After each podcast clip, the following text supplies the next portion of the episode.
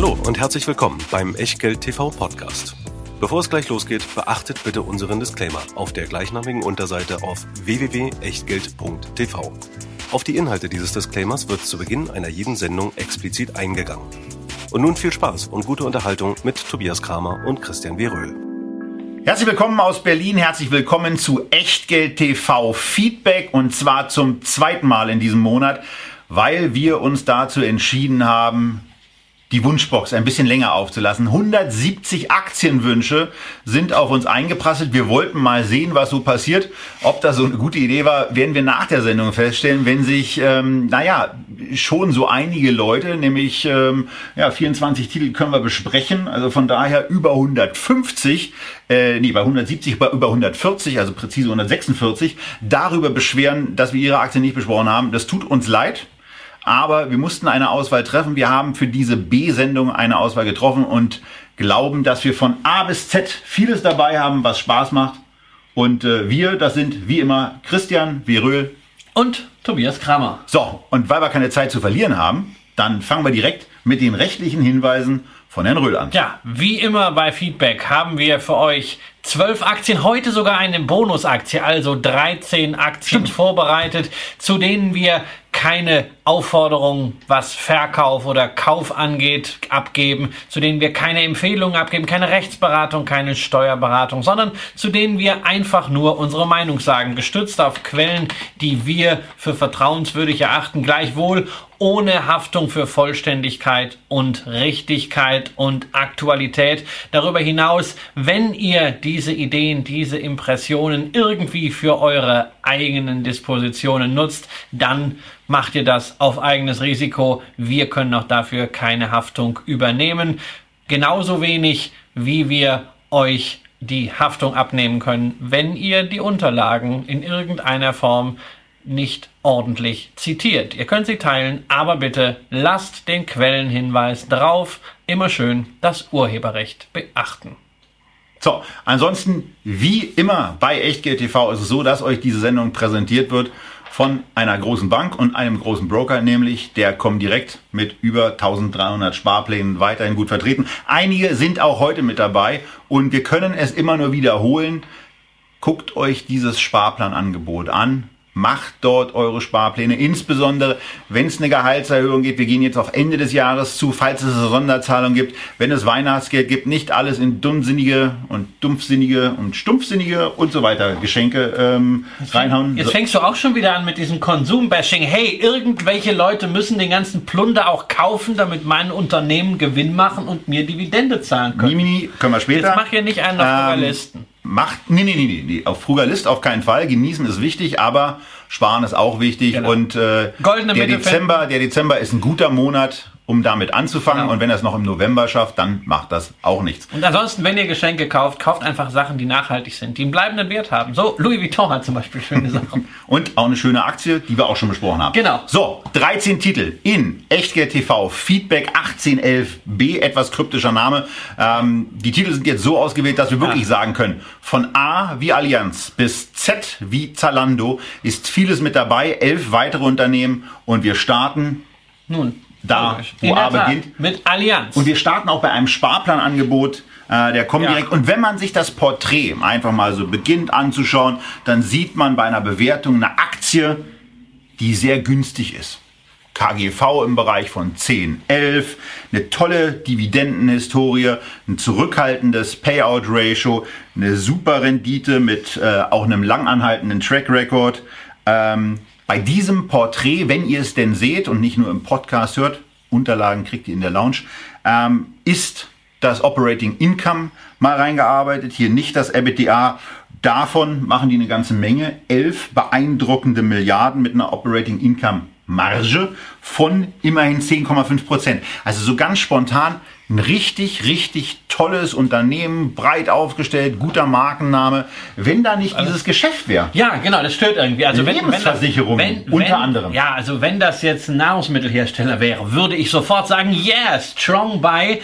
Ähm, Allianz ist trotzdem ein großartiges Unternehmen, aber das Geschäft ist natürlich schwierig. Wir haben hier etwa zur Hälfte Lebensversicherung, zur Hälfte Sachversicherung. Beide Bereiche sind schwierig. Natürlich, in der Sachversicherung kriegen Sie Druck von den Vergleichsportalen, auch von den Direktversicherern, wie zum Beispiel die Hook 24. Aber da haben Sie einen sehr, sehr gut funktionierenden Vertrieb. Genau, den haben Sie aber auch im Lebensversicherungsbereich. Die Erschreckend es, und beunruhigend zugleich. Genau, das muss man sich vorstellen. Also man denkt ja, das ist so ein Segment, was so allmählich vor sich hin stirbt, weil jeder einen ETF-Sparplan macht. Äh, aber nein, neue Lebensversicherungen, Neukunden bei der Allianz in den ersten zehn Monaten dieses Jahres 130.000 Menschen. 130.000 Menschen, die ganz, ganz dringend Echtgeld TV schauen sollten. Just One wäre eine Sendung, die Sie, dich mal, die sich mal anschauen sollten. Und dann parallel dazu, wenn Sie die Risikoabsicherung denn brauchen, eine Risikolebensversicherung. Genau, man muss natürlich eines auch an dieser Stelle dazu sagen. Es gibt da auch neue Produkte, in die zumindest ein bisschen mehr Aktienquote, ein bisschen weniger Todesfallabsicherung Stimmt, total margenschwach, wie unsere 0,3 Prozent die guten, ETFs. Die guten Vertriebler, die du gerade erwähnt hast, äh, wollen halt irgendwie bezahlt werden. Das sollen sie ja auch, genau, aber, aber diese Produkte sind sehr, sehr stark margenaufgeladen. Und ähm, ja, aber das, das ist, das zurück ist, zum Unternehmen, das, nicht zum, das ist, nicht das zum Produktbashing. Das ist, das ist sicherlich ein Problem. Ähm, die Lebensversicherungen haben natürlich auch einen Kapitalstock. Äh, dieser Kapitalstock besteht schon aus regulatorischen Gründen, äh, sehr stark aus Anleihen. Das heißt, wenn die Zinsen mal steigen sollten, dann wird dieser Kapitalstock natürlich entwertet, weil Anleihen verlieren dann äh, im Kurs. Das ist ein Risiko, was da drüber schwebt. Und was auch ganz langfristig drüber ist, ist natürlich das Thema Disruption. Äh, Versicherer, gerade wenn sie über Jahrzehnte gewachsen sind, sind IT-mäßig mhm. äh, nie so ganz weit vorne und das natürlich ein Geschäft, was durch neu aufkommende Versicherer im Zusammenhang auch wieder mit Vergleichsportalen äh, durchaus disruptiert werden kann. Das heißt, es gibt Risiken, wobei man sagen muss, in der Marktposition, wo die Allianz ist, wenn man eine Versicherungsaktie haben will, als deutscher Anleger, ja. dann ist das die Allianz. Da stimmt alles und da braucht man insbesondere nicht nach Frankreich auszuweichen. Immer wieder höre ich von Anlegern, ähm, ja, die AXA, die ist doch noch günstiger. Ja, und die hat noch mehr Dividendenrendite. Ja, vorne aber dran. genau, wenn vorne die, wenn dran. die Franzosen dann mal fertig sind. Genau, wenn man also die Quellensteuerprozedere durchmacht, dann hat man das. Und hinzu kommt, AXA hat sich in den USA einen teuren Spezialversicherer gekauft, die XL Group. Äh, mal gucken, wie das mit der Akquisition läuft. Äh, momentan haben sie da erstmal einen ganz schönen Brocken zu schlucken. Deshalb, wer Versicherer will, bleibe im Lande und nähere dich redlich. Wobei ich sage, ich habe die Allianz-Aktie, aber sie ist trotzdem nur meine Zweitpräferenz. Aber im Bereich des DAXes, wie wir vorhin auch nochmal festgestellt haben, besser gelaufen seit der Finanzkrise auch und in den, in den, ja. in den Jahren ja, auch dieses, auch drumherum. Auch dieses, auch dieses Jahr inklusive der Dividende, das ist großartig. Trotzdem nur meine Zweitpräferenz, denn gerade wenn ich auf die Disruptionsrisiken schaue, ähm, ist mir ein Rückversicherer noch lieber. Ähm, das ist ganz klar. Natürlich die Münchner Rück, da brauchen wir auch keine Score. Da haben wir den Platzhirsch im DAX. Das Rückversicherungs-Know-how ist noch ein bisschen spezieller, ähm, selbst wenn die Risiken, über die wir bei der Allianz... Ergebnisvolatilität ist da schon ein Stichwort. Na, natürlich. Ne? Wenn dann mal was passiert, dann kann das mal ganz schön ins Kontor fahren. Hier ein tolles Unternehmen. Eine Sache sollten wir noch ansprechen. Ein Bereich, der nur sehr, sehr wenig zum Umsatzaufkommen beiträgt, aber eine ganze Menge zum Ergebnis. Ja. Und der gerade auch bei diesem ganzen Thema Sparen und so weiter ganz, ganz eben auch hilft. Die haben eine Expertise im Haus. Ja, Allianz, AGI, Global, Allianz Investor. Global Investors, PIMCO, ähm, ist die starke Keimzelle in den Vereinigten Staaten. An Bill Gross, den Anleihenguru, werden sich einige erinnern. Und da hat man schon gesagt, oh Gott, der ist ja gegangen, das wird dann ganz schlimm und die werden viele Assets verlieren. Und es wurde gar nicht so schlimm. Es wurde gar nicht so schlimm. Also außer bei Janus vielleicht. Es ist einfach eine Diva weniger. Ähm, die machen ordentliches Kapitalmanagement äh, dort und Immerhin, dieser Bereich Vermögensverwaltung 20% Beitrag zum Operating Income von der Allianz Tendenz eher sogar steigend. So, und von daher haben wir ein Unternehmen aus dem Finanzsektor, wo Christian sagt, ist nicht seine erste Wahl, sondern da eben dann die Münchner Rück, aber wo wir, wenn man im Erstversicherungsmarkt tätig sein will und damit Leben, Sach und auch so ja. dieses ganze Kapitalmarktthema mal in irgendeiner, in einer Verpackung haben will, ist es ein tolles Unternehmen, ein einigermaßen preisgünstiges ja. Unternehmen, ähm, das sich für einen Income-Investor auf jeden Fall ja, anbietet und sauber aufdrängt. geführt, ja. So, und das war's zu dieser Aktie. Eine etwas teurere Aktie kommt jetzt. Wir sind, ja. wir sind dabei bei einem Unternehmen, wo man auch raufguckt und bei der Bewertung sich sagt so, oh, endlich ist sie einigermaßen günstig. Endlich ist sie mal günstig geworden. Endlich ist sie mal ja. günstig geworden, weil es gab ein bisschen auf den Deckel bei Fresenius. Ja, das ist unsere Bonusaktie übrigens. Die haben wir noch reingenommen, weil es so viele Anfragen gab, sowohl bei Echtgeld als auch bei Dividendenadel. Nicht ohne Grund an mich bei Dividendenadel, denn Fresenius ist der einzige deutsche reinrassige Dividendenaristokrat. Aber kein Adel. Genau, 25 Anhebungen in Folge sind zwar eine schöne Sache, aber ich gucke ja nicht nur auf die Aristokratie, sondern für den Adel braucht es auch eine ausreichende Ausschüttungsquote. Und die ist mit 22 Prozent über drei Jahre knapp daneben ist auch vorbei. Ein bisschen drunter, wie eigentlich meistens äh, in den letzten Jahren unter meinem Zielkorridor 25 bis 75. Ähm, deshalb der Aufhänger, nun ja, und die Aktie kommt von 80. Ja, da hieß es immer, puh, ist das aber teuer. Ja. Und jetzt sind wir aktuell äh, ja nur noch bei gut 50 Euro. Das ist äh, ein, ein kräftiger Absturz ähm, den man dem Unternehmen auch so nicht zugetraut hätte, ähm, der aber durchaus Gründe hat. So, was wir hier aber parallel dazu auch noch sehen und das auch noch mal, um es einzuordnen, die günstig erscheinende Bewertung mit einem KGV für 2018 von 15,4 ist das sehr, sehr kräftige Wachstum, was ihr auf der linken Seite des Echtgeld TV Porträts seht. Da könnt ihr lesen, ein Umsatzwachstum von 13,4 Prozent in den letzten drei Jahren, ein EBITDA-Wachstum von 14,2 Prozent und dann eben auch noch mal ein Jahresüberschusswachstum von 19,4 Prozent. So, zwei Sachen. Erstens, alle Wachstumszahlen sind zweistellig. Tolle Sache.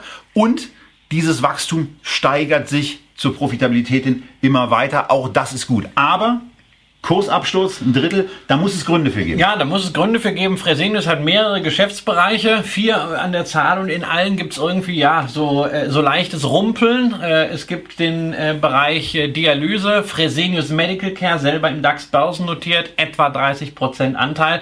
Ähm, da wurde der Ausblick ein bisschen verhaltener formuliert, nicht mehr ganz so optimistisch wie zum Jahresanfang. da war man etwas zu fröhlich. Ähm, dann gibt es im Krankenhausbereich Bereich gewisse Bremsspuren, aber vor allen Dingen das Thema in den letzten Wochen Infusionen, Fresenius Kabi und Medikamente. Ähm, da hatte man jetzt gerade eine Studie von der UBS, die hat jetzt hier den Rutsch gebracht, äh, dass dort einige Patente auslaufen und äh, Fresenius höchstwahrscheinlich nicht so nachschießen kann und überdies auch jetzt schon bei einigen Präparaten stark angegriffen wird am US-Markt. Aber da war noch, da war noch ein vierter Punkt. Da ne? war noch ein anderer Punkt, Acorn. Genau. Nämlich eine Übernahme, die man nicht vollziehen muss. Man könnte sich, man könnte auch sagen, man hat sich da ein bisschen verrechnet ähm, bei dem Übernahmepreis, denn der sollte zu 33. Ja, genau. Also das Unternehmen ist börsennotiert in den USA, da wollte man 33, wollte man bieten. Ähm, dann ging die Transaktion eigentlich schon durch. Der neue Chef, der alte Chef, wir erinnern uns, ist ja zu Nestlé gegangen. Äh, Marc-Ulf Schneider, äh, Stefan Sturm, ehemaliger Finanzvorstand, wollte diesen Deal unbedingt. Ein Generika-Hersteller, tja. Und dann hat man die Übernahme fast so weit gehabt und dann hat man nochmal in die Bücher geschaut, als eigentlich alles schon klar war. Und dann hat man festgestellt, ups, da ist ja einiges ganz anders dargestellt auf der Risikoseite, als man das vorher dachte und hat dann die Fusion abgeblasen. Es gab eine Klage, aber vor wenigen Wochen hat ein Richter entschieden, Fresenius muss Acorn nicht übernehmen. Das Ganze geht vielleicht nochmal äh, in eine zweite Runde. Es ist aber doch sicher nur, und jetzt wird's interessant, die Acorn-Aktie, für die Fresenius vor anderthalb Jahren 33 zahlen wollte, ist jetzt am Markt bewertet mit 7. Und da habe auch ich als Aktionär von Fresenius natürlich Bauchschmerzen, weil ich frage mich, hey, wenn da so ein Absturz kommt, was haben die für eine Due Diligence Abteilung? Warum merken die das nicht eher? Äh, das ist schon ganz grob verschätzt und auch wenn man noch das Glück gehabt hat, dass man da kurz rausgehoppelt ist und höchstwahrscheinlich äh, außer Spesen nichts äh, Schlimmeres gewesen ist, ähm, nährt das doch Zweifel bei einem Unternehmen, das wirklich ja in seiner DNA Übernahmen und Fusionen hat. Und das sieht man unter anderem im Übrigen auch daran, dass das zur DNA gehört, dass die Verschuldung, äh, die wir hier sehen, mit Jetzt habe ich dachte eben, ich hätte mich verlesen, aber es sind in der Tat 19 Milliarden. 19 Milliarden Verschuldung ist eben ordentlich. Die sind übrigens relativ günstig, auch finanziert. Also man zahlt hier nur so im Bereich von drei Prozent auf diese Gesamtschuldenquote, die das Unternehmen hat. sagt zumindest Bloomberg bei dem, was wir vorher nochmal nachgeschaut haben. Aber wenn man das dann wieder mit dem EBITDA vergleicht, dann ist das eben schon, ja. das ist schon ganz ordentlich. Ähm, noch nicht in dem Also eine 3 ist nicht böse, aber einfach auch durch die, durch die absolute Zahl, das ist ordentlich. Ja. Und, und man sagt halt auch immer bei Fresenius, äh, Wachstum weiterhin durch Übernahmen. Und wenn dann so eine Übernahme so systemisch schief geht, äh, kriegt man als Investor Bauchschmerzen. Auf der anderen Seite kann man natürlich auch sagen, Gefahr erkannt, Gefahr gebannt. Das ist gelungen und jetzt muss man sicherlich mal schauen, was da beim nächsten Mal passiert. Die in der UBS-Studie angesprochenen Gefahrenherde werden dann eben auch weiter zu beobachten sein. Aber hier ist es jetzt mal so, Stabilisierungsphase vielleicht auch noch abwarten und dann in diese Aktie endlich mal einsteigen, ja. wenn man sie noch nicht ja, hat. Ja, und aber nicht die Aktie einfach nur kaufen, äh, weil sie jetzt billiger geworden ist, rein optisch. Also ich persönlich habe noch nicht nachgekauft, weil ich möchte jetzt zunächst die Stabilisierung sehen, nicht so sehr im Kurs, sondern ich möchte wieder das Vertrauen bekommen. Und das heißt insbesondere, ähm, dass sie jetzt bitte keine verrückten Dinge machen sollen, nur um zu zeigen, dass sie doch große Akquisitionen wuppen können, gleich das nächste nächste Riesending hinterher, sondern einfach mal mit dem Geschäft, was man hat, etwas langsamer vielleicht expandieren. Erster Schritt ist da. Man hat in äh, Kolumbien eine Klinikkette übernommen. Äh, jetzt sagt man, okay, das hört sich sehr exotisch an, aber man ist auch in Spanien positioniert. Äh, man hat in Lateinamerika dadurch einen Arm sowieso schon. Das stärkt man jetzt. Lieber mal ein paar kleine Ergänzungsakquisitionen als den großen Deal. Dann kriegt man auch wieder das Vertrauen so. zu dem Management. Ansonsten ist es eine Aktie, die ihr im Sparplan bei der Comdirect auch besparen könnt. Nummer eins als zusätzliche Möglichkeit oder auch mal über das Thema Trailing Stop Order nachdenken, dass man sagt, naja, wenn sie dann irgendwann mal wieder 15 Prozent über ihr, über ihren Tiefstkurs äh, gestiegen ist, dann kann man auch mal reinkommen. Vorteil bei dieser Order, passt sie nach unten hin ganz brav an und man muss sich um relativ wenig kümmern. Das zu Fresenius.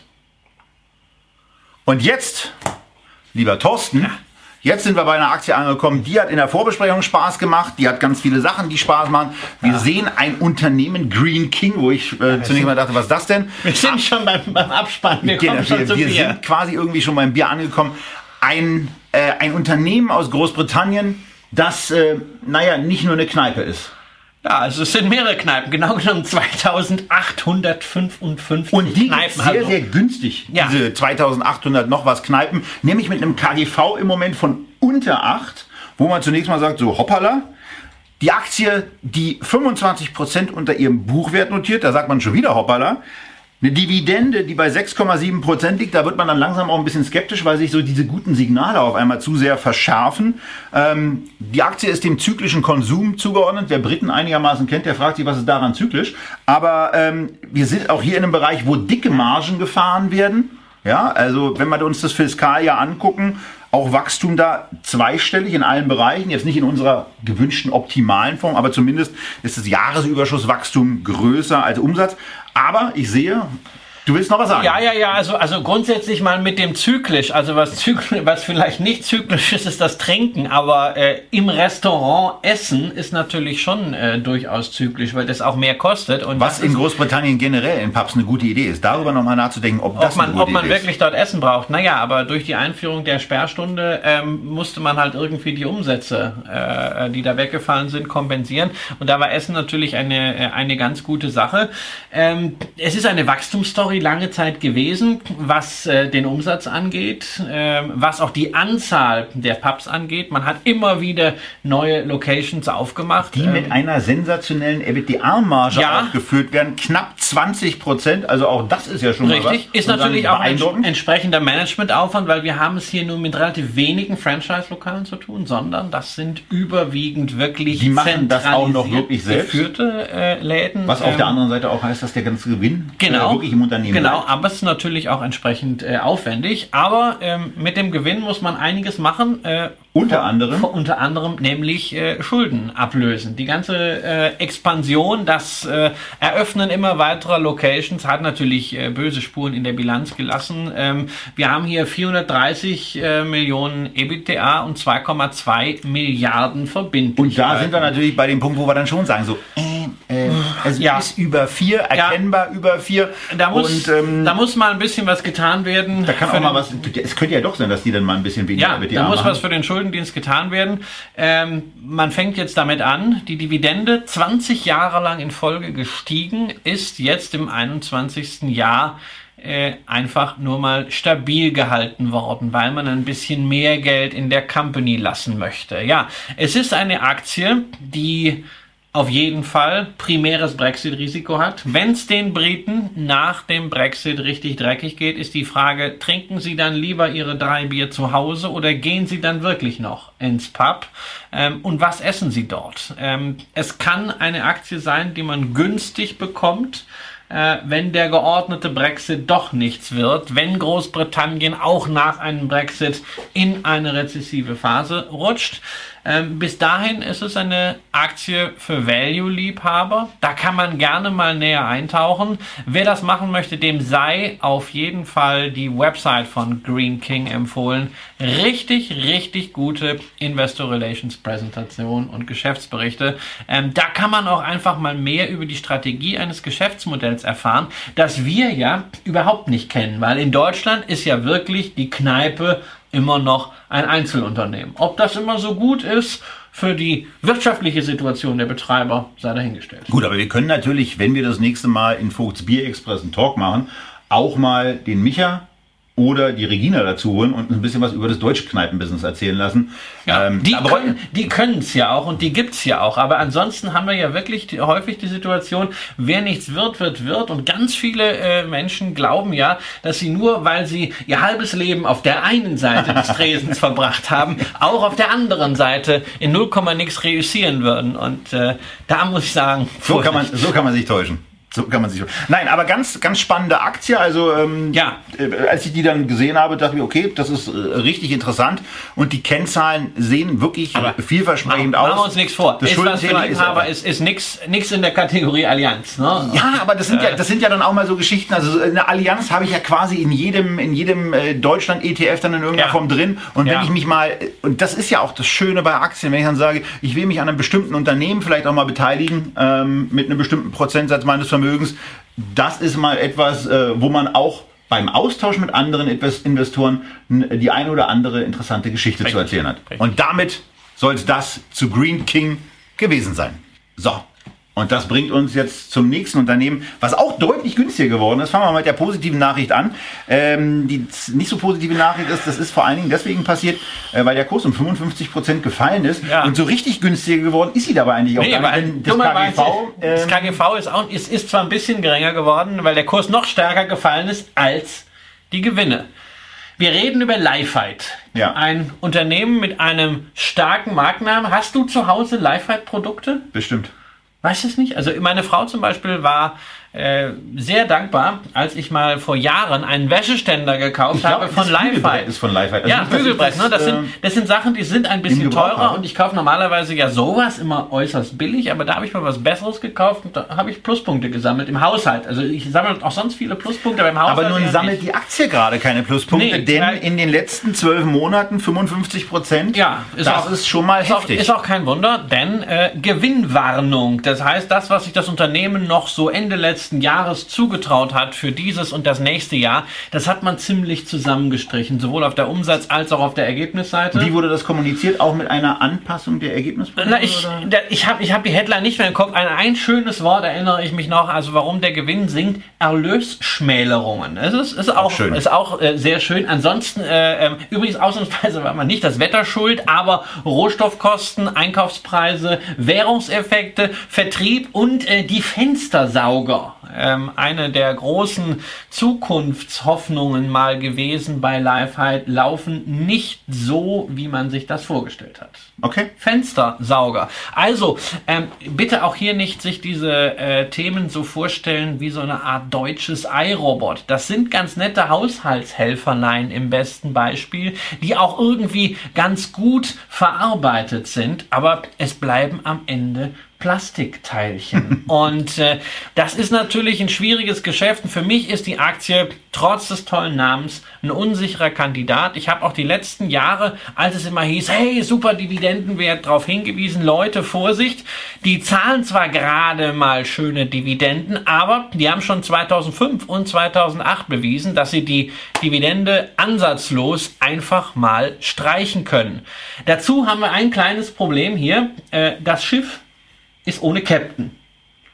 Weil der Chef weg ist? Genau, der Chef, so? nach der zweiten Gewinnwarnung wurde der Chef rausgeschmissen. Und man hatte noch keinen neuen Man da. hatte noch keinen neuen In der da. Bundesliga läuft sowas irgendwie professioneller, habe ich den Eindruck. Da ja. man den Trainer hat dann innerhalb von man hat, so, man da. hat sofort einen neuen oder man, man zieht halt den Inter, den, den Co. halt hoch. Ähm, das hat man hier gemacht, ne? man hat keinen gefunden, also setzt man den Finanzvorstand erstmal dahin. Also gemein formuliert, der Erbsenzähler ist jetzt für die Strategie verantwortlich. Ja, genau. Also das heißt, sie werden sicherlich, das man sieht man jetzt schon im, im dritten Quartal, die Zahlen äh, stimmen jetzt wieder so halbwegs mit den Erwartungen überein, aber strategisch ist das Ganze weiterhin Vakuum. Das heißt, ähm, für mich absolut kein Kauf. Ich beobachte es natürlich auf der Watchlist, weil ich mag starke Marken aus Deutschland. Vielleicht ist das irgendwann mal eine Möglichkeit, da äh, einzusteigen, auch fürs, äh, fürs, fürs Spaßdepot vielleicht, aber äh, momentan überhaupt nichts. Eine Sache sollte man noch hervorheben, nämlich ein schuldenfreies Unternehmen ja. bis Lifeheit, was auch äh, zumindest von der Seite das, ganz angenehm da kommt, ist, da dass da keine Bedrohung Da kommt droht. kein zusätzlicher äh, Druck rein.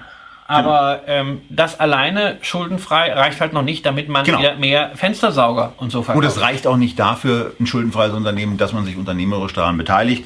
Das drängt sich hier im Moment nicht auf. Da muss in der Tat erst eine Stabilisierung her. Vielleicht unterschätzen wir hier den Finanzvorstand da auch und vielleicht bringt er aus welchen Gründen auch immer doch eine brauchbare Strategie für das Unternehmen hin. Es wäre dem Unternehmen und den Arbeitnehmern dort zu gönnen ja. äh, und natürlich auch den Aktionären. Und äh, wenn sich da aus unserer Sicht was tut, dann äh, nehmen wir die Aktie auch noch gerne mal auf. Eine Frage noch, ähm, was macht man denn so als Aktionär, wenn man da so bei 35 und so weiter eingestiegen ist und jetzt sieht, der Kurs dümpelt irgendwie bei der Hälfte rum? Ja, kommt halt mal darauf an, mit welcher Prämisse ist man da eingestiegen. Ist man bei 35 eingestiegen, wenn man gesagt hat, hey, das Ding geht jetzt schneller 40, 45? Naja, dann wollte man traden, dann wollte man zocken, dann hat man hoffentlich einen Stopkurs gesetzt, weil beim Traden und beim Zocken sollte man das. Wenn man gesagt hat, hey, bei 35, ich finde die Aktie attraktiv bewertet, äh, und äh, darüber hinaus hat sie eine tolle Dividende.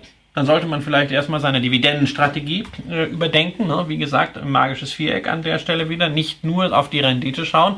Und andererseits, wenn man dann jetzt mit dieser Motivation noch drin ist, ich will die Aktie bei diesem Niveau halten und mir gleichzeitig aber einen Punkt setzen, was ich beim Jahresergebnis irgendwie sehen möchte, als Zeichen dafür, dass sie sich jetzt stabilisiert haben, dass es nicht noch weiter runtergegangen ist. Also zumindest, dass die Prognose, die jetzt gerade im Raum steht, die Guidance, dass das Unternehmen die nicht nochmal deutlich verfehlt. Und ansonsten gibt es ja auch viele, viele andere interessante Aktien und da kann man dann eben auch mal darüber nachdenken, wenn es eben auch nach einer Prüfung nicht mehr einer strategischen äh, positiven Ergebnisfindung äh, standhält, dann zu sagen, naja, wenn ich sie im Moment eigentlich nicht kaufen würde und so generell ein bisschen unsicher bin, dann ist es manchmal auch einfach hilfreich, einen Schlussstrich zu ziehen, den Verkaufsbutton zu drücken ja. und sich aus der Position zu verabschieden und damit ja auch Verluste zu realisieren, die man mit zukünftigen Gewinnen verrechnen kann. Das macht sich ja bei bestimmten Sachen auch ganz angenehm und kann von daher, als, von daher auch gelegentlich mal taktisch genutzt werden. Und die Zocker ne, legen sich die Aktie auf die Watchlist für den Moment, dass ein neuer CEO kommt und dann zum ersten Mal einen Abschluss vorlegt. Weil wie so ein neuer Besen am besten glänzen kann, ist klar, ne? Erstmal allen Dreck aus den Ecken hervorholen, äh, damit man dann die nächsten Quartale äh, äh, was Schönes bringen kann. Ähm, vielleicht kriegt man die Aktie mal zu 10. Ja. Beim Thema Strategie und was man mit Geld so alles an, an Unfug machen kann, äh, sind wir bei einem Unternehmen, was bei, äh, was in der Indexwelt äh, eine ganz, ganz hervorragende ja. Stellung hat, aber was eben auch als Aktiengesellschaft existiert. Wir reden über MSCI, den Indexanbieter, den wir ja auch schon in zahlreichen Sendungen ja. hier mit seinen, mit seinen Indexideen präsentiert haben. Gibt es übrigens schon ewig. Hier geht es um das Unternehmen, das offensichtlich schon ewig gibt und wo zwei Sachen sofort auffallen bei kurzem Blick auf das Echtgeld TV-Porträt, nämlich erstens, dass nach einem sehr, sehr fulminanten Aufstieg, insbesondere in den letzten vier Jahren, äh, auf einmal ein deutlicher Knick in der Chartoptik zu verzeichnen ist und dass auch auf Basis der des, des KGVs eine sehr, sehr ordentliche Bewertung ansteht, die im Moment noch von steigenden Gewinnprognosen getragen wird, wo man aber eben auch sagen muss, wenn man sich dann das Gesamtkonvolut MSCI mal anschaut,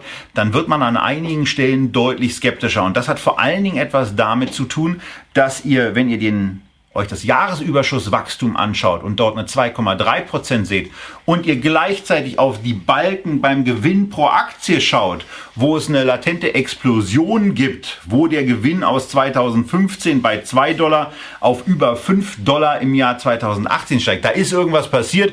Und was heißt das in der Regel? Financial Engineering via Buyback. Ja, wie kriege ich meinen äh, Gewinn je Aktie hoch? Ne? Ich kann natürlich einfach mehr Gewinn machen oder ich kann einfach dafür sorgen, dass der Nenner kleiner wird. Oder beides. Genau, beides ich, kauf, ich kaufe Aktien zurück. Genau das haben sie gemacht. Sie haben in großem Umfang Aktien zurückgekauft. Sie haben insgesamt Treasury Stock, also eigene Aktien für 2,3 Milliarden Dollar auf dem Buch am letzten Bilanzstichtag und das ist bei einer Marktkapitalisierung von nur 13 Milliarden Dollar eine ganz ordentliche Hausnummer. Und vor allen Dingen ist es eine ganz ordentliche Hausnummer, wenn man sich einfach mal anschaut, dass dieser Aktienrückkauf, also wenn man nicht weiß, was man mit dem Geld machen kann, dann gibt es ja eben zwei Optionen. Man kann entweder anfangen, Aktien zurückzukaufen, weil man die eigene Aktie für zu günstig hält oder weil das eigene Optionsprogramm dran gekoppelt ist. Oder man kann nicht zur Verwendung äh, vorgesehenes Geld einfach auch ausschütten und damit äh, in, die, äh, in, das, in das Beuteschema von Christian Stärker einzutreten, nämlich Dividenden an die Aktionäre rausgeben. Aber bei derartigen Bewertungsrelationen, Aktien in dem Bereich zurückzukaufen, ist schon mal nicht so ganz ja. ausschließlich Aktionär. Ja, und auch, auch wenn man es einfach mal über die letzten zwölf Quartale aufsummiert, hatten wir 900 Millionen Free Cashflow. Ja, das ist das, was zum Verteilen zur Verfügung steht. Davon wurden 340 für Dividenden rausgegeben. Man könnte sagen, doch, schon mal ganz ordentlich. Das ist, das ist in Ordnung. Das ist ein Drittel. Hey, das ist eine super Geschichte. Aber dann 1,7 Milliarden Dollar rausgehauen für eigene Aktien. Und da stelle ich dann schon eher die Frage, haben die noch alle Latten auf dem Zaun? Ja gut, das ist halt eine äh, Investorenbutze, äh, optimiert und skaliert bis zum geht nicht mehr. Ähm, es ist auch klar dann, woher ein Teil der Verbindlichkeiten kommt. Die sind auch nicht ohne. zwei Milliarden Verbindlichkeiten bei einem EBIT von nicht einmal 600 äh, Millionen Dollar. Das ist also auch eine 3, irgendwas. Ähm, das, ist, das ist schon üppig. Also nicht, dass ich sagen würde, hey, die sind aber jetzt gefährdet, die kriegen irgendwann kein Geld mehr. Bullshit. Die sind so fix ja. in der Finanzcommunity. Die sind so wichtig. Äh, die werden immer Geld kriegen. Das Unternehmen wird es immer geben. Aber ich frage mich, ähm, Indexing, Fantasie, ETF-Boom hin oder her, ähm, das muss ich nicht mit einem KGV von 28 bezahlen und mit einer Dividendenrendite von 1,6 und mit einem Kurs, der wirklich aufgeblasen wurde. Wenn ich dieses Indexing-Geschäft haben will, gibt es zwei andere Aktien. Die eine wäre der größte Vermögensverwalter der Welt, sowohl aktiv als auch passiv BlackRock. Die andere hatten wir als Aktie des Monats. Vor zwei Monaten ist in unserem Depot die Nasdaq, ist eben nicht nur Börsenbetreiber, sondern macht auch zunehmend mehr Umsätze damit, dass die eigenen Marktdaten in Form von Indizes lizenziert werden an zum Beispiel ETF-Gesellschaften. So, von daher also gegenüber dem, was MSCI da so alles macht und wie sie es gemacht haben, da ist von der Kursentwicklung bis Mitte 2018 wenig gegen zu sagen. Und es sieht jetzt eben so aus, als ob da einfach mal deutlich Luft nach draußen weicht aus dieser, wie Christian ja. schon gesagt hat, aufgeblasenen Bewertung. Nur eins, eins vielleicht noch ganz wichtig, ja. MSCI, Morgan Stanley Capital International. Ähm, aber jetzt bitte nicht hier Morgan Stanley in Sippenhaft nehmen. Die waren da mal beteiligt, sind allerdings komplett raus. Nur der Zeitpunkt war vielleicht nicht ganz so günstig. 2009 haben sie ihre Anteile gegeben. Äh, sie wussten wahrscheinlich warum. Naja, ähm, offensichtlich wussten sie das nicht, weil naja, 2000, wussten, in, in 2009 war aber so 2009, 2009, mussten, 2009 mussten Banken alles zu Geld machen, was irgendwie äh, noch ging. Und da haben sie es auf den Markt geschmissen. Es hat lange Zeit niemand interessiert, diese Aktie. Der Kurs ist gedümpelt, aber dann ging es ab und äh, ja, es kann auch in die andere Richtung. Wie abgehen. siehst du diese kurze Dividendenhistorie? Ja, also äh, die werden weiterhin ihre Dividende steigern. Ja, es ist ja, es ist ja genügend da. Die äh, Aktienrückkäufe sind ja, ähm, ja irgendwie so eine so eine unverbindliche Geschichte. Die kann man von heute auf morgen einstellen. Gibt ja auch genügend Unternehmen, die das machen. Man redet dann gar nicht so darüber. Ähm, bei der Dividende, das können die sich ohne Probleme leisten. Aber äh, 1,6 Prozent Rendite sind hier für mich kein Argument, diese Aktie zu kaufen. Ähm, warten wir doch mal ab, wenn die Aktie vielleicht von 140 auf unter 100 geht, dann können wir noch mal reden.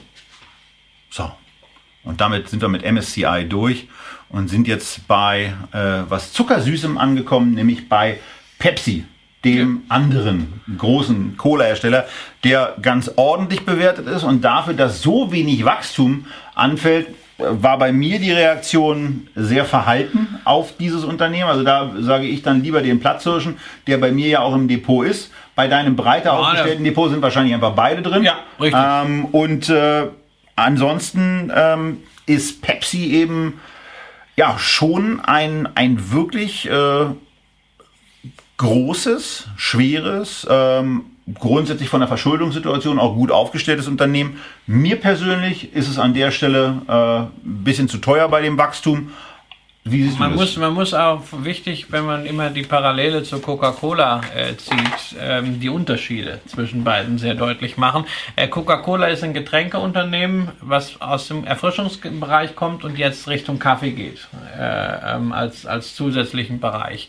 Ähm, Pepsi ist sehr, sehr stark auch im Snackbereich. 40 Prozent des Umsatzes kommt eben nicht aus Getränken, sondern aus Snacks. Ja, 25 Prozent allein aus der Sparte Frito-Lay, ja, die man hier in Deutschland vor allen Dingen durch die Lace Chips äh, kennt. Also mein, meine Frau mag gern diese diese Lace Barbecue. Und wenn du das aufmachst, das riecht wie Kabelbrand. Dieses dieses rauchige Barbecue, ekelhaft. Aber wie gesagt, ich mag die Aktie einerseits, weil es diesen Mix hat, weil sie global präsent. Das ist ein sehr gut geführtes, sehr stabiles Unternehmen. Das ist nichts, womit man reich wird. Ähm, aber es ist auch höchstwahrscheinlich kein Unternehmen, äh, mit dem man äh, arm werden muss. Äh, man bekommt eine ordentliche Dividende.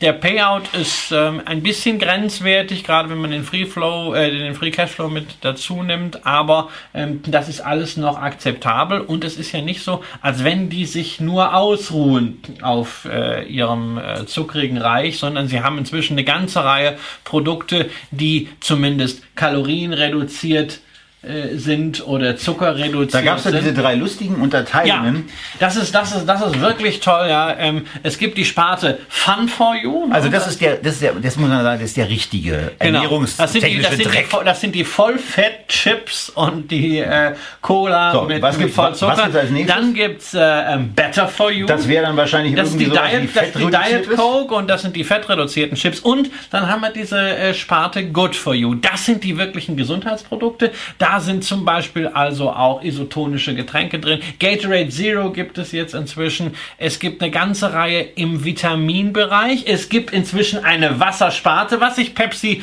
immer noch übel nehme, nämlich, dass sie gerade SodaStream kaufen und mir dadurch die Chance auf einen Ten-Bagger genommen haben, weil ich bin nach wie vor der Meinung, dass das das Potenzial hat.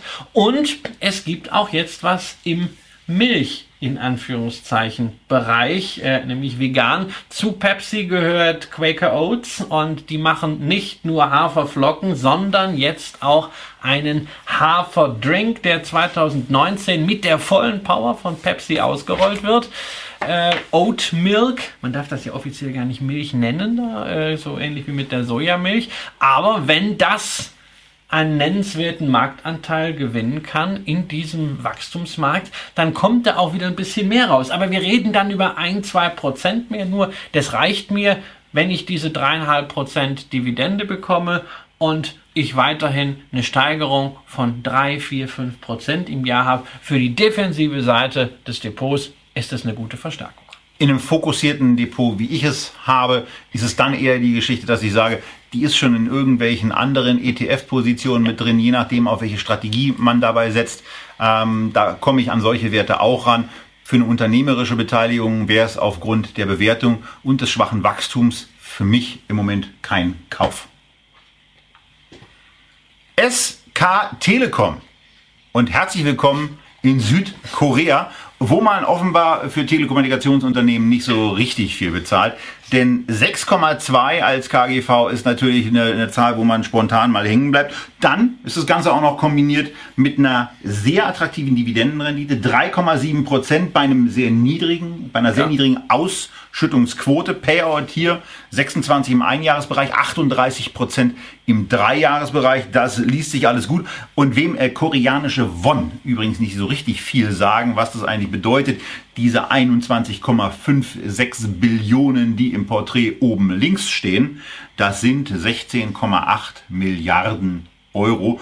Also das ist schon ein äh, ganz ordentlich großes Unternehmen mit relativ wenig Wachstum im Umsatz EBITDA und so einem kleinen äh, Sprung in den letzten drei Jahren, ähm, der mit 13 Prozent schon ganz gut ausfällt ja, und der dann auch eben zu dieser günstigen Bewertung führt, die die Aktie jetzt gerade hat und mit der offensichtlich bei Investoren eine gewisse Skepsis verbunden ist.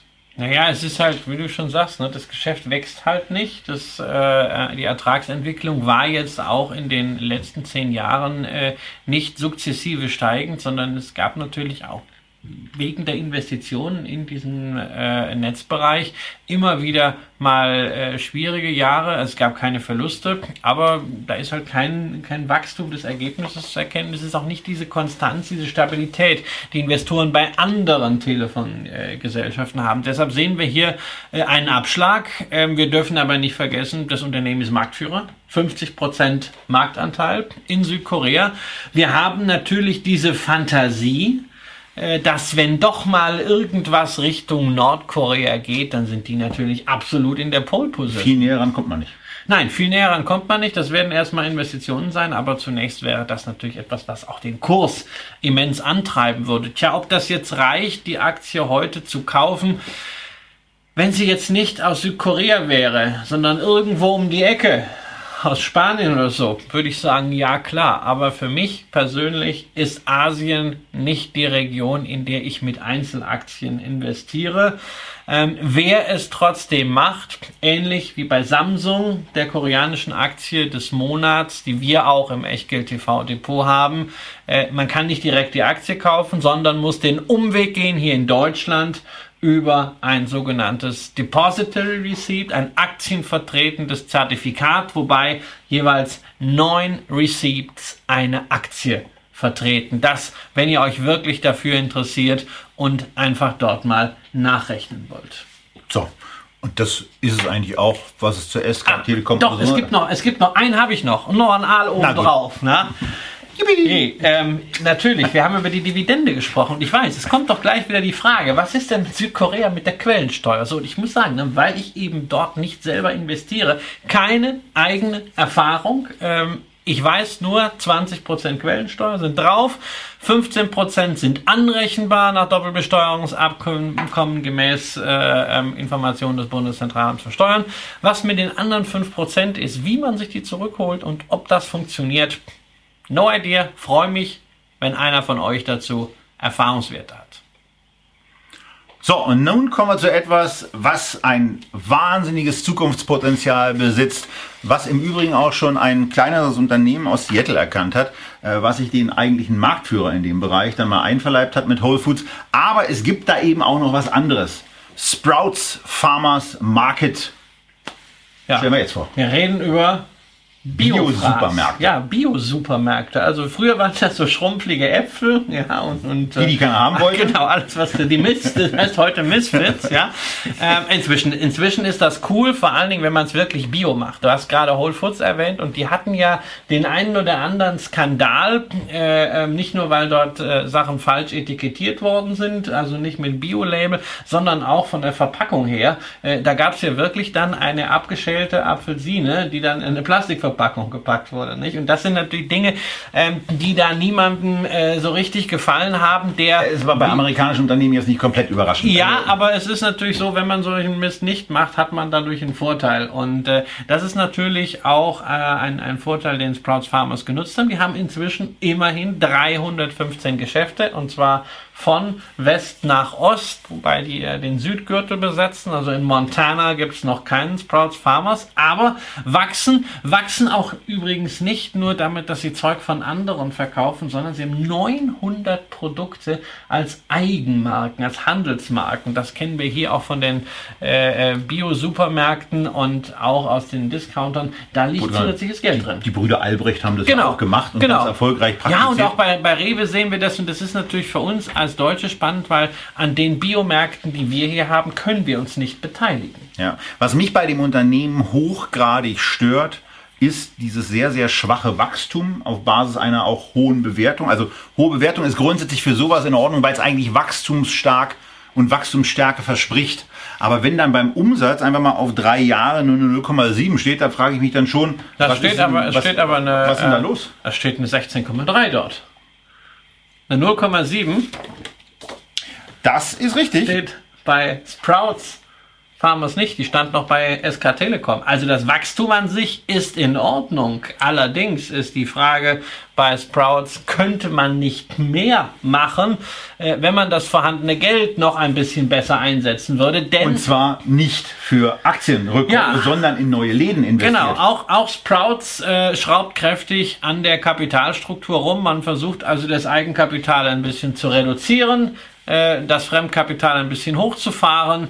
Ähm, das macht man natürlich wiederum durch Financial Engineering. Auch hier Aktienrückkäufe ähm, ist die Frage, ob man nicht mehr machen könnte, gerade weil man mit Whole Foods, also Amazon, einen starken Wettbewerber hat, wenn man das Geld im Unternehmen lassen würde. Genau, und das, das kann man durch, also die, die Verschuldung ist im Moment wirklich da moderat, da geht ja. eigentlich noch einiges. Der spontane Gedanke war im Vorfeld eigentlich zu sagen, eigentlich müsste die Verschuldung nicht bei knapp 500 Millionen liegen, sondern eher im Bereich von, von einer Milliarde. Und dann sagen kann, dafür kann man dann eben auch ein paar Läden eröffnen und dieses Wachstumsthema beschleunigen. Und wenn ich in einem Wachstumsmarkt tätig bin, was ich da überhaupt nicht verstehe, ist das Geld, Liquidität und Potenzial für Wachstum dem Unternehmen dadurch entzogen wird, dass Aktienrückkäufe gemacht. Das ist für mich ein absolutes No-Go. Wenn man zu viel hat, kann man es eigentlich auch. Äh, Den grundsätzlich ein ganz, ganz toller geben. Markt.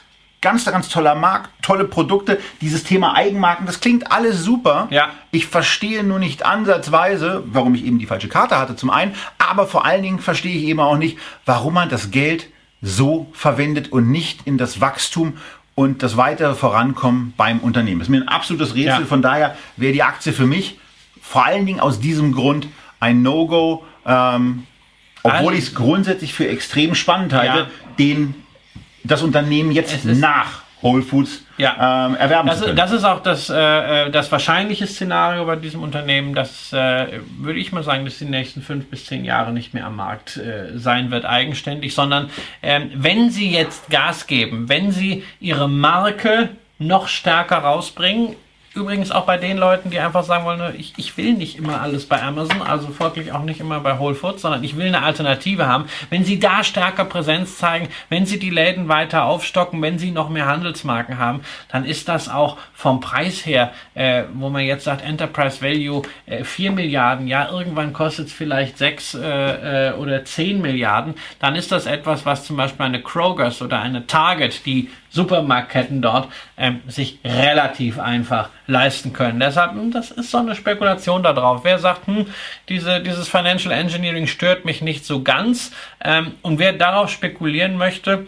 ähm, es ist aussichtsreich. Es engt, engt, aber den Kreis der Investoren ja, schon wahnsinnig natürlich, ein. Weil, also natürlich, das ist, ja, für mich ist es sowieso kein, kein Basisinvestment. Also diese, diese Übernahme, vielleicht irgendwas zocks, also die mag ich nicht äh, und es, es, kommt kein, es kommt kein Geld raus, ja. Äh, es wird keine Dividende gezahlt. Nee, also das brauche ich ja nicht. Also ist auch jetzt nichts für, fürs Spaßinvestment. Also solange ich nicht mal wirklich bewusst in so einem Laden drin war, nicht. Und ich, ich weiß nicht, ob ich schon mal drin war, also folglich nö. So, wir kommen jetzt zu einer Aktie, die für mich persönlich auch nicht ist. Und das liegt ganz sicher nicht an der Bewertung, denn die ist eigentlich relativ attraktiv. Mit einem 10er KGV äh, ist es zunächst mal Kernbeuteschema, 5,2% bei der Dividendenrendite. Da lächelt Christian auch insbesondere wegen einem Payout-Ratio von zwei Dritteln. Dazu seit über 25 Jahren die Dividende gezahlt. Bei den Erhöhungen und bei den Nichtsenkungen, naja, da gibt es manchmal ein bisschen was, aber es ist eben auch etwas, wo sich durchaus, durchaus auch Zyklen zeichnen im Energiebereich und bei Total. Ein zweiter Punkt, weswegen mir das Unternehmen äh, so spontan nicht als unbedingt investierenswert erscheint, ist diese ähm, seit elf Monaten permanent indoktrinierte Frankreichs, äh, Frankreich-Generve. Wenn, wenn ich eine Aktie habe, die hohe Dividenden zahlt und äh, Christian liegt mir bei jeder zweiten Sendung ja quasi äh, links im Ohr, dass die immer so, dass das immer so nervig ist, dieses Quellensteuerthema dazu bearbeiten. Das, das nervt eben Ach, einfach. Ich, ich, ich, will dich doch nicht nerven. Ich, ich weise ja nur darauf hin und es gibt, es gibt Unternehmen. Äh, ja, mich nervt die Vorstellung an die Arbeit. Du nervst mich ja nicht, aber ja. mich nervt die Vorstellung. Ja, die Arbeit ist ja nicht das Schlimme. Das noch, noch schlimmer sind die äh, unter Umständen anfallenden Fremdkosten. Aber ähm, die Quellensteuer ist ja nicht ein Argument gegen ein Unternehmen, so, äh, sondern nur dann schlagend, wenn man unter, das ähnliches Unternehmen irgendwie in einem besseren Land mit vielleicht noch besserer Positionierung, besseren Konditionen bekommen und da kann. Das ist, und das ist hier der Fall. Also ähm, total, ich habe mit, ich hab mit Öl kein Problem. Ich glaube, wir werden äh, Öl wesentlich länger noch benutzen, äh, als wir momentan so äh, glauben. Also ja, das glaube ich auch, aber äh, das ist, halt es, ist, es ist vielleicht jetzt nicht... Ein merkwürdiger Sektor, schwer zu kalkulieren, ja, ich. Es, ist, ähm, es, ist ein, es ist ein merkwürdiger Sektor. Stark politisch? Ja, ähm, politi politisch aufgeladen, natürlich, aber äh, dennoch, also Ölfirmen existieren schon sehr lange und sehr erfolgreich und es gibt Firmen, die sich auch sehr erfolgreich äh, angepasst haben immer wieder und da könnte man eher gucken, äh, dort findet man ähnliche Konditionen. Royal Dutch Shell wäre, wenn man denn unbedingt einen Ölwert aus ja. Europa haben möchte, da meine Erstpräferenz. Ansonsten, wenn man das Thema Öl in den USA spielen möchte, ich persönlich neige nicht zu den beiden großen großen, also zu Exxon, Mobil und äh, Chevron, sondern ich mag es lieber eine Nummer kleiner mit äh, Raffinerien, ähm, mit Vertriebsnetz, Philips 66 und Marathon Petroleum, das sind meine beiden. Ähm, da bist Öl du ja in ganz guter Gesellschaft. Ja, Philips 66 ist eine äh, Beteiligung auch von Warren Buffett, wobei Buffett äh, reduziert hat vor einigen Monaten und zwar ziemlich äh, exakt auf dem Hoch. Äh, natürlich durch momentan den äh, rasant gefallenen Ölpreis haben die Ölgesellschaften, die amerikanischen übrigens viel, viel stärker als die europäischen, äh, deutlich federn lassen müssen. Ähm, aber äh, wer sagt, ich möchte ein bisschen Öl in meinem Portfolio haben und es ist langfristig schon ein Dividendengarant, ähm, der kann das machen. Nur es gibt keinen Grund, das mit Total zu tun statt mit Royal Dutch. Und damit zum nächsten T-Unternehmen. Wir sind bei TUI angekommen. Auch da denkt man im ersten Moment, naja, relativ moderat, das müssen wir wieder relativ moderat bewertet. Man kennt nochmal. dieses Logo. Das, du siehst ein bisschen angetrunken ja, aus, wenn guck, du dieses Logo guck dir, machst. Guck dir dieses Logo an, ja, ein Auge zu und dann dieser lachende Mund. Das sieht, das sieht irgendwie schon so. Hm?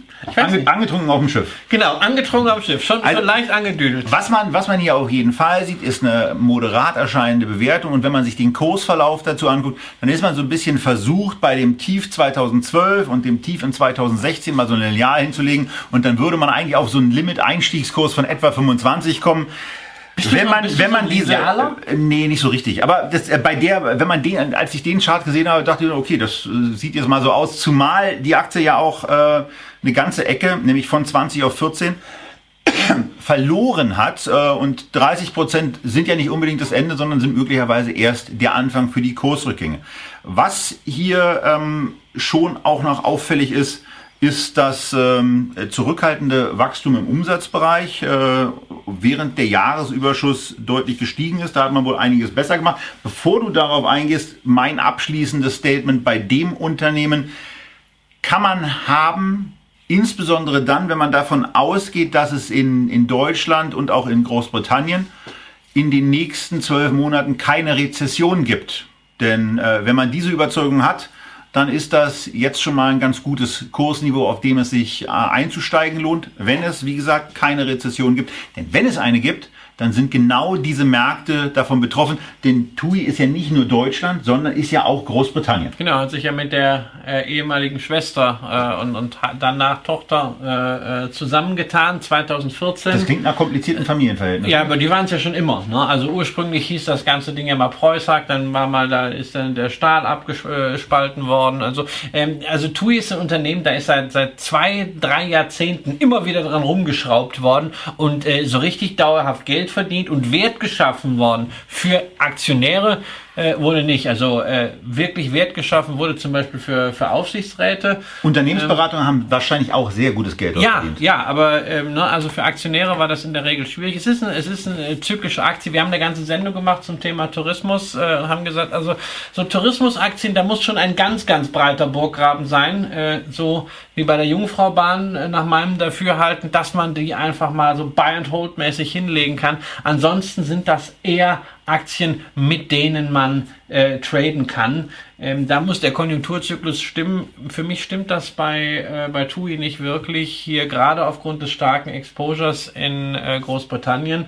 Ähm, wenn da der äh, Brexit ähm, wirklich dafür sorgt, dass das in eine Rezession abgleitet, kann das böse werden ja. Äh, und auch durchschlagen hier. Insofern brauche ich es nicht. Darüber hinaus sind sie immer noch sehr stark in diesem Reiseveranstaltergeschäft. Das ist für mich äh, ein Geschäft, was äh, disruptiert wird. Ähm, das werden Menschen in zehn Jahren nicht mehr brauchen und das alles aufzufangen, weil man jetzt Kreuzfahrtschiffe ja, hat und Hotelketten. Ob, ob sie es nicht mehr brauchen oder nicht, ist nochmal die eine Frage. Aber vor allen Dingen gibt es intensive Konkurrenz in dem Bereich, ja. weil auf diese Ideen sowas zu, da muss gar nicht das. Du musst ja nur noch als, als, du musst ja nur noch als Booking das Bundle äh, äh, drauf, äh, drauf machen und dann hast du es ja. Also insofern ist es eine, äh, eine, eine Sache, wo ich, wo ich ein ganz großes Fragezeichen dahinter mache. Und das Geld würde ich lieber in einen Urlaub investieren oder in eine der vier Aktien, die wir schon in der Sendung besprochen hatten. Zu TUI brauchen wir eigentlich nichts mehr weiter zu sagen. Ähm Nein, also so viel wenn und hätte und aber und äh, dass ich dort zugreifen müsste, gibt's nicht. Braucht man und se selbst in so, einer, in so einer Tiefphase einer Rezession, wenn ich damals einen Tourismus kaufen würde, würde ich immer einen Pure Play nehmen, würde ich immer die Royal Caribbean direkt nehmen. Da steckt auch 50% von TUI Cruises drin. Und da hatten wir auch ganz ordentliche Kursentwicklungen gesehen, als wir das in der Mallorca-Sendung besprochen hatten. Genau. So. Da ist auch kräftig Musik. Wo wir gerade bei kräftig Musik sind, da sind wir jetzt bei einem Unternehmen, äh, das einen weltbekannten Protagonisten ja. hat. Äh, äh im Grunde genommen äh, seit der Präsidentschaft sich auch ganz gut entwickelt hat von Donald Trump. Ähm, aber sich zu, also zumindest was die Kursentwicklung anbelangt, aber bei bestimmten Sachen muss man sich schon fragen, was ist da eigentlich los? Also zunächst mal, ähm, wir reden über, wir reden über Twitter mit einem KGV für 2018 von 37,2, eigentlich so in einer, naja, in einer, in einer Geht-So-Ebene äh, bewertet. Aber man, wenn man sich auch ein paar Sachen, insbesondere auf der linken Seite anschaut, dann kommt man eben darauf, dass bei einem Umsatz von äh, 2,4 Milliarden US-Dollar eben nur in Anführungsstrichen ein EBITDA übrig bleibt von 435 Millionen, also eine EBITDA-Marge von 17,8 Prozent. Das ist natürlich auf den ersten Blick ganz nett, aber bei einem Online-Unternehmen das im Grunde genommen eine technologische Infrastruktur bereithält. Und wie schlank sowas geht, hat ja beispielsweise WhatsApp gezeigt, die irgendwie mit 20 Leuten früher mal äh, eine Bedeutung bekommen haben, dass sie für mehrere Milliarden ich glaube, es waren so 18 Milliarden von Facebook übernommen wurden, also eine ganz ordentliche Bewertung pro Mitarbeiter. Also man kann das offensichtlich relativ schlank machen und betreiben. 2,4 Milliarden Umsatz, 17,8 Prozent Marge ist deutlich zu wenig. Man muss in so einem Geschäft eigentlich im Bereich 35, 40 Prozent verlangen. Ähm, und da ist dann schon die Frage, nun sind die ja nicht ganz neu am Markt, sondern die machen das ja schon ein bisschen länger. Warum ist eigentlich dieses EBITDA so schwach? Ähm, beim Jahresüberschuss äh, stellt man sich eine ähnliche Frage, wieso der nun äh, dann mit 110 Millionen knapp im Minus war, ist auch nochmal was. Das darf eigentlich bei so einem Unternehmen nicht passieren. Aber wo Schatten ist, da muss ja irgendwo auch Licht herkommen. Und das Licht bietet natürlich auch das Potenzial, an dem Schatten zu arbeiten, nämlich dafür zu sorgen, dass dieses EBITDA Thema einfach mal angegangen wird und damit auch das Gewinnthema angegangen wird. Und dann ist da schon auch ja. noch ordentlich Musik drin. Ein bisschen mehr, ein bisschen mehr Management-Qualität äh, rein. Ich meine, äh, äh, Jack Dorsey ist der, ist der Übervater, überhaupt so etwas zu ersinnen. Das ist eine großartige visionäre Leistung. Es ist eines der globalen Massenmedien, ja, und dass das äh, gerade mal ein Enterprise Value von 21 äh, Milliarden hat, das zeigt, dass da im Management irgendetwas gewaltig schief läuft. Aber dass dort eigentlich Stellschrauben vorhanden sein müssen, das entsprechend auf die Schiene zu setzen, ähm, den Umsatz zu steigern, das EBTA zu steigern und dann auch die Marktkapitalisierung zu steigern. Für mich gibt es eigentlich dann nur zwei Szenarien. Entweder äh, äh Twitter verschwindet, weil sie es nicht schaffen, das nachhaltig zu kommerzialisieren. Ähm, und dann werden sie auch irgendwann das Produkt nicht mehr weiter äh, äh, entwickeln in der Form, weil einfach irgendwie keiner mehr Bock drauf hat. Sie wollen keine guten Leute mehr mitmachen im Team. Dann, dann dümpelt das so vor sich hin. Wir kennen das von anderen Social Networks, äh, die sukzessive verschwunden sind. Oder ähm, es bleibt dieses Medium für den Zeitgeist dieser Generation. Ich finde es ein großartiges Medium. Ähm, es ist fantastisch, wie man sich seine Timeline zusammenstellen kann und damit wirklich äh, ähm, Nachrichten filtern kann. Das ist, der, also das ist quasi für mich die persönliche Zeitung. Äh, außer dass ich in der Zeitung nicht selber schreibe, das mache ich auch ganz gerne. Wer übrigens meinen Kanal nicht kennt, ne? cbröl bei Twitter, ein bisschen Werbung äh, muss sein. Ähm, ich hoffe und wünsche dem Unternehmen, dass sie es äh, äh, schaffen. Und dann reden wir über eine Kapitalisierung, die dann auch schnell mal bei 100 Milliarden legen kann ähm, innerhalb der nächsten fünf Jahre. Aber dass es soweit kommt, ist eine 50-50 Chance. Deshalb für mich ganz klar eine Spaßposition. 50-50 Chance ist ja schon auch äh, ganz ja, also na, also 100 Milliarden. Nein, 50-50 ist innerhalb von, von fünf oder sagen wir fünf bis zehn Jahren entweder auf 100 Milliarden oder weitgehend Schicht im Schacht, weil irgendeiner äh, das Ding zu, äh, zu 5 Euro oder zu, zu, zu 5 Dollar oder 10 Dollar übernommen hat, weil Google sich das, äh, sich das reinpfeift das als Microblock-Dings irgendwo unterbringt. Äh, deshalb, für mich ist es eine, eine klassische Spaßposition und äh, ich glaube, ich bin plus minus null damit und äh, ich habe aber äh, Spaß mit dem Medium und ich wünsche einfach diesem Medium, dass es weiter existiert. Und dafür müssen Sie vor allen Dingen äh, auch beim Umsatzwachstum nochmal kräftig was drauflegen, denn aus dieser Nutzerschaft, die muss man eigentlich auch besser monetarisieren ja. können als Twitter. Da muss, tut, da muss mehr kommen als sich, nur das bisschen Werbung. Da fragt man sich dann schon, warum für dieses nur latent erfolgreiche äh, Sales-Team äh, so viel Geld ausgegeben wird. Äh, unter anderem, naja, muss man ja. ja. muss man ja mal sagen. Also, also bei dem Unternehmen frage ich mich wirklich, wie, wie, wie kann es ah. sein, dass man, dass man so lange an der Börse, am Markt ist man ja schon länger, ja. Äh, aber dass man so lange am Markt ist, äh, auch grundsätzlich erstmal ordentliches Umsatzvolumen aufgebaut hat und so eine, sorry, in dem Bereich über die wir reden. Lächerliche Profitabilität. Ja, aber vielleicht äh, kommt das Ihnen irgendwann zu Pass, weil Sie die Daten der Nutzer nicht so ausgebeutet haben wie andere Portale. Ähm, nicht, dass man sagt, da gibt es noch viel Potenzial, sondern ähm, vielleicht haben sie damit ein bisschen mehr Credibility. Auf jeden Fall fand ich sehr gut, äh, dass diese Initiative, die Fake-Accounts wirklich systematisch ja. rauszuziehen, ähm, im, äh, nach dem ersten Quartal, wo man es gemacht hat, von der Börse abgestraft wurde. Da habe ich noch gedacht, hey, was ist da los? Und im zweiten, nach dem zweiten Quartal, wo dann wieder das Nutzerwachstum rückläufig war, ähm, hat die Börse es verstanden. Ja, es sind weniger Nutzer, aber die Qualität des Mediums und damit auch die Aktivität derer, die es nutzen, die ist erheblich gestiegen. Und das ist meiner Ansicht nach der richtige Weg. So, und wir sind jetzt in Österreich. Füstalpin. Ja, extrem, extrem günstig bewertet, im Stahlbereich tätig, 8,2er KGV, tolle Dividendenrendite, 4,5 Prozent mit sehr, also, naja, sehr moderat nicht, aber moderates Ausschüttungs- ähm, Niveau, das, das, ist, das ist in Ordnung. Äh, die, die drei Sachen beim Fiskaljahr 2018, was am 31.03. geendet hat, zumindest erfüllt. Ähm, Jahresüberschusswachstum ist größer als EBITDA-Wachstum, ist größer als Umsatzwachstum. Das liest sich zunächst mal ganz gut. Und was herausstechend ist, auch in dieser Sendung, ist der Piotrowski-Score. Hinweis dazu nochmal in eigener Sache. Wir haben im Sommer eine sehr ausführliche Piotrowski-Sendung A gemacht und B dabei auch äh, eine Strategie vorgestellt, die dazu für, oder dazu damals geführt hat, dass diese Aktie nicht mitgekauft wurde, weil es eine, ein anderes Unternehmen in Deutschland gibt, was auch einen sehr hohen Piotrowski-Score hat, aber ein günstigeres Kurs-Buchwert-Verhältnis. Und äh, da wären wir dann bei der Salzgitter AG gelandet. Hier ist es so, ähm, dass es ein gut aufgestelltes Unternehmen zu sein scheint, ähm, was trotzdem sehr ja. günstig bewertet ist. Ja, ja, also bei Stahl denkt man in Deutschland ja vor allen Dingen immer an, an ThyssenKrupp. Ne? es gibt vier Sparten diesen, bei dem diesen Unternehmen. Gemischtwarenladen, ja genau. Und also äh, Fürstalpin hat sich sauber aufgestellt auf diese vier Sparten. Höherwertige Stahlanwendungen, auch zum Beispiel für den Sch äh, Schienenbereich. Ähm, das ist alles schon sehr äh, großartig, aber natürlich, der Bereich ist sehr schwierig. Ähm, man sieht es sowohl beim Blick auf die Zahlen als auch beim Blick auf den Kurs. Ähm, so richtig die Finanzkrise überwunden hat das Unternehmen äh, nicht. Äh, Dividende ist geringer als vor der Finanzkrise, Gewinn je Aktie ist geringer als vor der Finanzkrise und Kurs ist auch geringer als vor der Finanzkrise, nachdem es jetzt mal wieder runterging. Ähm, daran sieht man also die Wahrnehmung dessen, was das Management dort leistet, bei Investoren äh, muss noch ein bisschen, äh, ähm, da muss noch dran gearbeitet werden. Das ist, ähm, das ist eigentlich sehr, sehr schade. Äh, man hat natürlich auch das Problem, dass man in Österreich ein bisschen äh, ja, weg aus dem internationalen Fokus ist. Viele Investoren schauen darauf nicht, wenn sie auf, nach, äh, wenn sie Blue Chips wollen.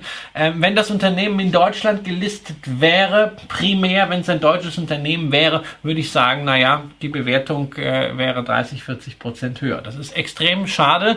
Ähm, wäre aber momentan auch nur ein relatives Thema. Ich könnte mich nicht dazu durchringen, ein Stahlunternehmen abseits von einer gemanagten systematischen Strategie wie Piotrowski ähm, zu kaufen. Ähm, es ist auch wieder was, du hast eben bei TUI schon erwähnt, ja, Linie anlegen. Linealaktie. Ähm, das ist eine, ist eine Linealaktie. Ist mir gerade auch nochmal aufgefallen, dass es auch die zweite ja. Linealaktie ist, wo ich Nichts. glaube, bei der TUI vorhin ein falsches Kursniveau gesagt zu haben wo man dieses Lineal ansetzen sollte. Das ja. ist nämlich bei TUI eher so im Bereich 13, 14. Hier also. ist es die 25. Ähm, da darf es also noch ein bisschen weiter runtergehen und dann wäre es auch so ein Kursverlustbereich, der schon sehr, sehr ordentlich ist. Dann ja. hätte sich die Aktie nämlich mehr als halbiert. Ja, also es ist, eine, es ist eine Linealaktie. Wie gesagt, ich mag keine Linealspekulationen, aber auch bei einer Linealaktie ist es ja, glaube ich, ganz gut zu wissen, ähm, dass eine gewisse fundamentale Qualität ja. da ist. Die würde ich hier auf jeden Fall sehen. Die Aktie ist übrigens. Das sehen wir durch Piotrowski. Genau. Und, und äh, ist, was die Bewertung angeht, sehen wir es auch, weil sie ist zwar günstig, aber sie ist nicht so günstig wie einige andere Stahlkonzerne, wie zum Beispiel eine ArcelorMittal, sprich wie diese großen Stahlkonglomerate. Ähm, die werden es auch schwer haben haben, sich gegenüber China zu behaupten. Das ist hier bei Fürst Alpin sicher durch diese Spezialisierung und durch den Hightech-Anteil ein bisschen einfacher. So, und ja, das sollte es zu der Aktie gewesen sein. Hat, glaube ich, in beiden Depots jetzt nicht unbedingt äh, Platz, äh, nicht mal in deinem. Ich habe ja kein, ich hab ja kein Lineal. Ja, aber das war schon früher in der Schule so. Wenn man das Lineal mitbringen sollte, dann in der, in der Geometrie stand ich meistens da äh, irgendwie mit dem Buch. Ja, aber ich, hat sich ja trotzdem ganz gut äh, ja. entwickelt. Ähm, letzter Wert in dieser illustren Runde von 13 Unternehmen, die wir in dieser zweiten Feedback-Sendung im November ausgewählt haben, ist die Z-Aktie. A bis Z haben wir ja am Anfang gesagt. Also jetzt sind wir angekommen bei Zalando. Und die hatten ein Problem und dieses Problem hieß im Sommer Wetter. Ähm, das Wetter hat nämlich dazu geführt, dass die Bestellung stark zurückgegangen ist. Herr Christian ja. wird gleich noch ein paar andere Probleme sagen, äh, die das Unternehmen aktuell hat. Aber sowas wie Wetter als Begründung heranzuziehen, ist irgendwie so ein bisschen dämlich. Ähm, denn Wetter ist nun wirklich immer. Ähm, und äh, genauso ist am Aktienmarkt eben Risiko auch immer. Bei dieser Aktie hat das Risiko voll durchgeschlagen. Ähm, da hätte ich mir eine etwas andere äh, Begründung gewünscht. Einfach unter dem Gesichtspunkt der, der, der Kapitalmarktkommunikation finde ich sowas immer ein bisschen eigenartig. Wird im Einzelhandel übrigens äh, auch des Öfteren und in meinen Augen eben zu oft verwendet ähm, und kann anders, äh, kann anders dargestellt werden.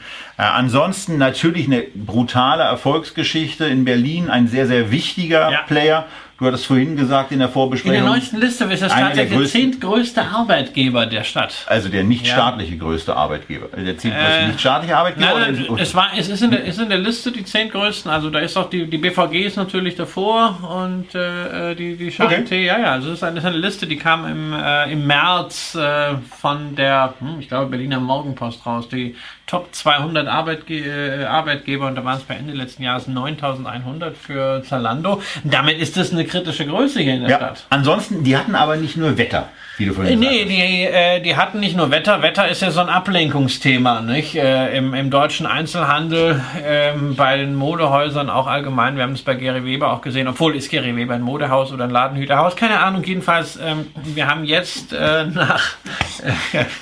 das kann schief gehen. Ja, äh, nein, wir haben jetzt äh, ähm, nach der, äh, ich glaube, dritten bösen Meldung dieses Jahr von Zalando ein bisschen besseres Bild, äh, was dort vor sich geht. Und das sind wirklich handfeste operative Probleme.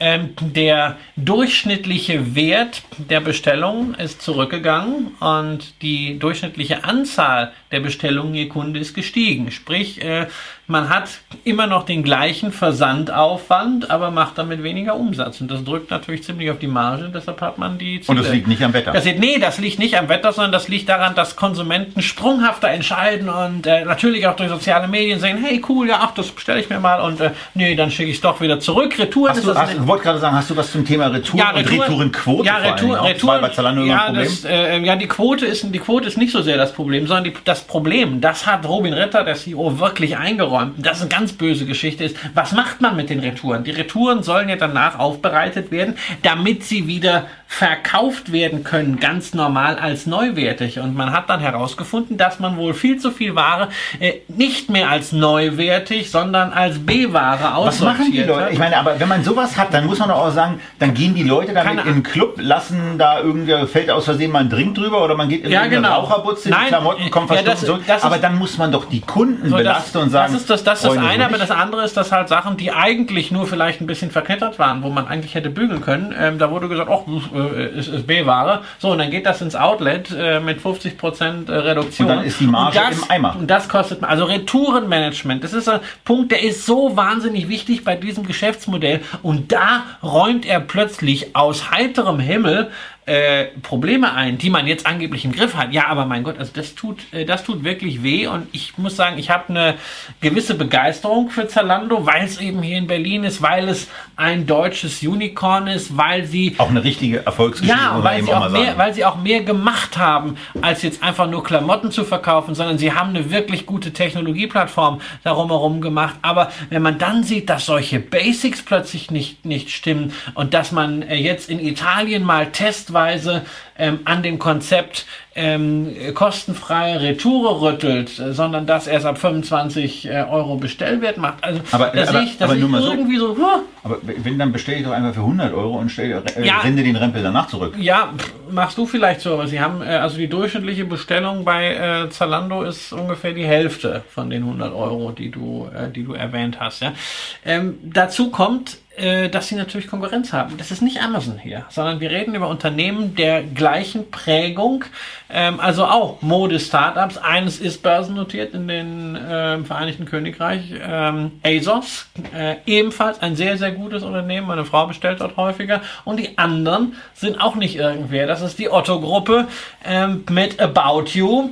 Ähm, und die wollen im nächsten Jahr eventuell auch an die Börse. Und da ist irgendwann die Frage, hm, kommt da eventuell so eine Zangenbewegung? Also, ich habe Zalando im Spaßdepot, da werden sie auch bleiben. Aber hier möchte ich jetzt wirklich, damit man sagen kann, auf dem Niveau kann man wieder reingehen in die Aktie, möchte ich einen Kampf erzählen. Da möchte ich sehen, dass äh, die Zahlen sich auf dem Niveau stabilisieren, also insbesondere auch die Zahlen zum Bestellumfang und äh, ähm, zur Bestellhäufigkeit. Das heißt natürlich auch, dass nicht nochmal eine Gewinnwarnung dahinterherkommen kann. Ja, Zalando, das war's dazu. Dann werden wir mit den Aktien, die wir hier zur Besprechung uns ausgewählt haben, für heute durch und äh, sind dabei zu sagen, dass das die Feedback-Sendung äh, 1811b war. Weiter geht's live erst wieder in zwei Wochen, nämlich am 30.11. um 18 Uhr, dann mit einem extrem spannenden Thema des Monats. Wir wissen ehrlicherweise noch nicht so ganz genau, ob wir es äh, in den Abendstunden machen oder ob wir möglicherweise etwas nach vorne gehen müssen. Hängt davon ab, wie wir das mit unserem erwarteten Gast, erfahrt ihr noch rechtzeitig, gemanagt bekommen. Dazwischen ähm, wird es dann auch noch, weil nächste Woche keine Live-Sendung ist, ähm, am 27. oder 28. mal sehen, wie schnell wir das Ganze geschnitten bekommen, den aufgezeichneten Echtgeld-TV-Talk geben. Dann wieder aus Vogts Bier Express und dann mit einem besonderen Gast. Den, den du offensichtlich noch nicht kommunizieren willst, deswegen mache ich das auch nicht. Dann lassen wir das einfach mal so stehen. Ich wusste gar nicht welchen, weil wir zeichnen an diesem Tag zwei Sendungen auf, zwei Talks und ich weiß gar nicht, welchen wir zuerst bringen. Das ist auch noch richtig. Stimmt, das ist ja das Double Feature nach den Awards. Zwei Talks an einem Tag, das wird auch für uns. Ach, das wird schön. Das wird schon Ich intensiv. Zwei Und das richtig sind, es sind coole zwei, Gäste. zwei spannende Themen und der dritte coole Gast ist dann eben am 30. November da. Ja. Also wir haben eine Woche, wo wir viele Gesprächspartner zusätzlich mit, also für unsere Verhältnisse zumindest, in, in die Sendung holen. Drei Menschen, die allesamt was zu erzählen haben und wo ihr sicherlich Spaß dran haben werdet, denen auch zuzuhören.